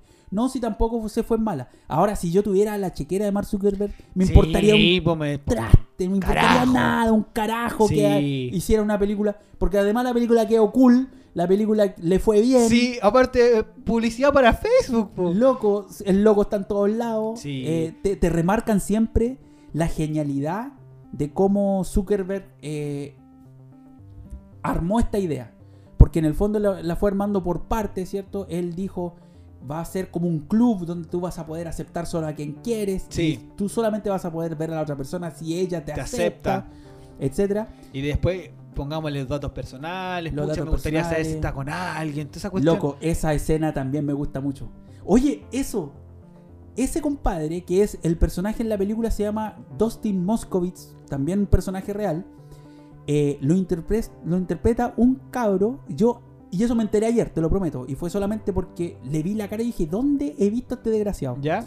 Se llama Joseph Mazzello, ¿ok? ¿Ya? Ese nombre no te dice nada, me Sí. imagino. Loco, yo dije, a ver, vamos a buscar el reparto de Social Network y a ver quién es este gallo y qué ha hecho.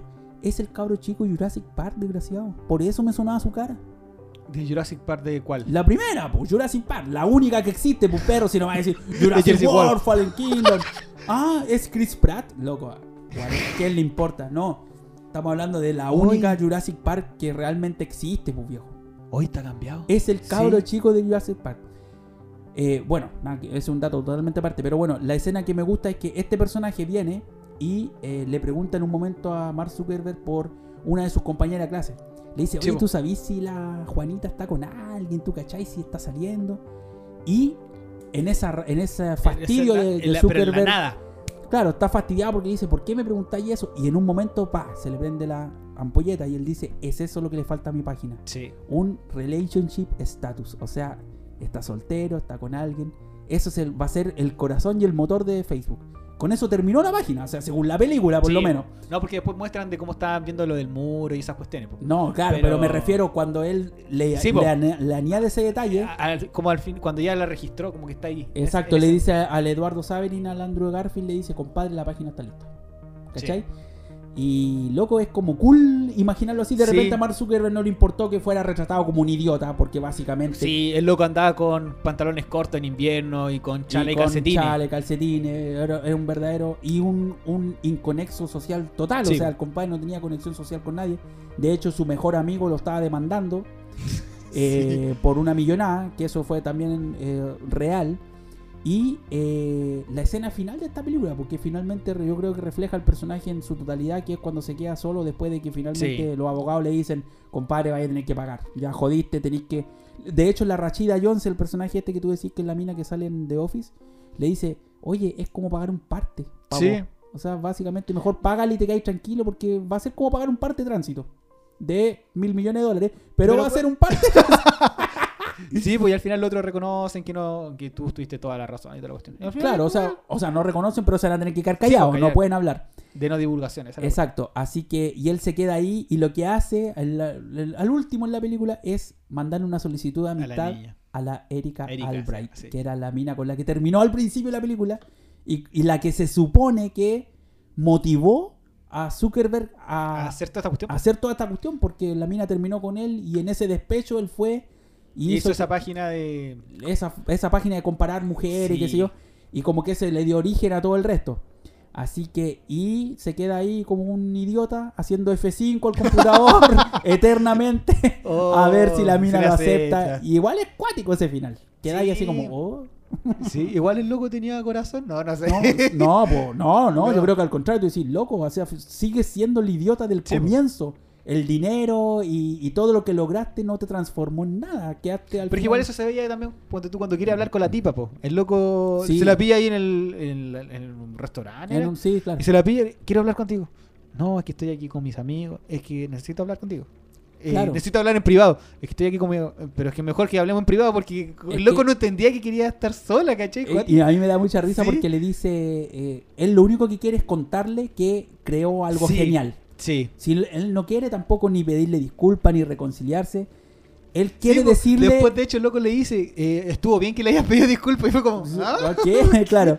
Y me da tanta risa porque le dice, bueno, cuando ya la mina le da el corte y él se tiene que ir, lo último que le dice ella dándose un poquito vuelta le dice, y suerte con tu videojuego. Sí, como, no estoy ni ahí con lo que no estáis estoy ni haciendo. ahí contigo, loco. Sí. Y bueno, finalmente la loca después tiene que haber sabido quién es Mark Zuckerberg, lógicamente. O sea, Sí, o en quién se convirtió, mejor dicho.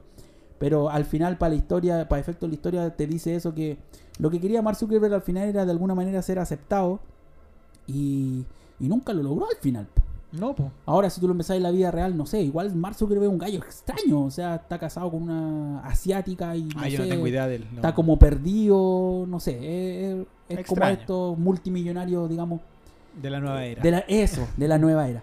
Así que eso, pues cabros, vamos cerrando. Una hora 26. Oh, fue, fue largo. Menos mal que era un capítulo Menos, corto. menos mal que era corto. Oye, pero es que igual nos dio harto para hablar David Fincher. Eh, un último, solamente un último datito sobre em, Social Network. El Army Hammer, que es el que hace este papel de partida doble de los gemelos Winklevoss, estuvo alguna vez considerado para ser Batman. Lo- Toma. Toma. Te la Toma. dejo ahí. George Clooney.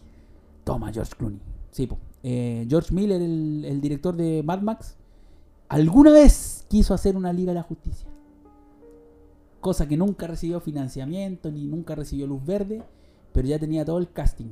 Y entre ellos tenía a Armie Hammer como Batman. Y yo anoche, ayer viendo esta película, miraba a este gallo que vendría a ser como un Batfleck, porque es como de ese estilo, porque un gallo gigante, Sí, era grande. Tendría, Ay, habría sido sí. un gran Batman, la verdad. Sí, no, yo retomando ahora, o sea, antes de cerrar también. Eh, loco la escena cuando están en la competencia de. de en la remado. competencia de remo. Loco, cuática. Yo la esa también es muy buena, me gustó Caleta, porque demuestra lo que estaba viviendo el- los dos hermanos como la justicia, la cuestión legal, y lo que están viviendo ahí en la competencia ahí con, con el remo.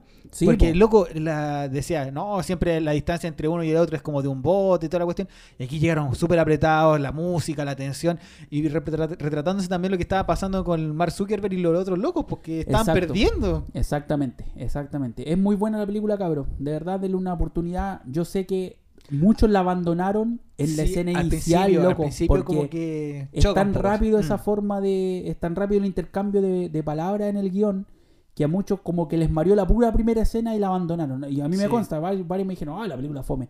Loco. Y después igual se manda otra cuando está hablando de, cuando está creando la página, la primera página, esa cuestión de Mm. las chicas. ah, eh, toda esa también, secuencia acuática. También, esa es muy rápida acuática. y ahí es más densa porque más encima hablan cosas eh, de internet y programa y cuestiones Como así. cuestiones técnicas, pero Sí. que la verdad es que a ti te mete. Sí, po.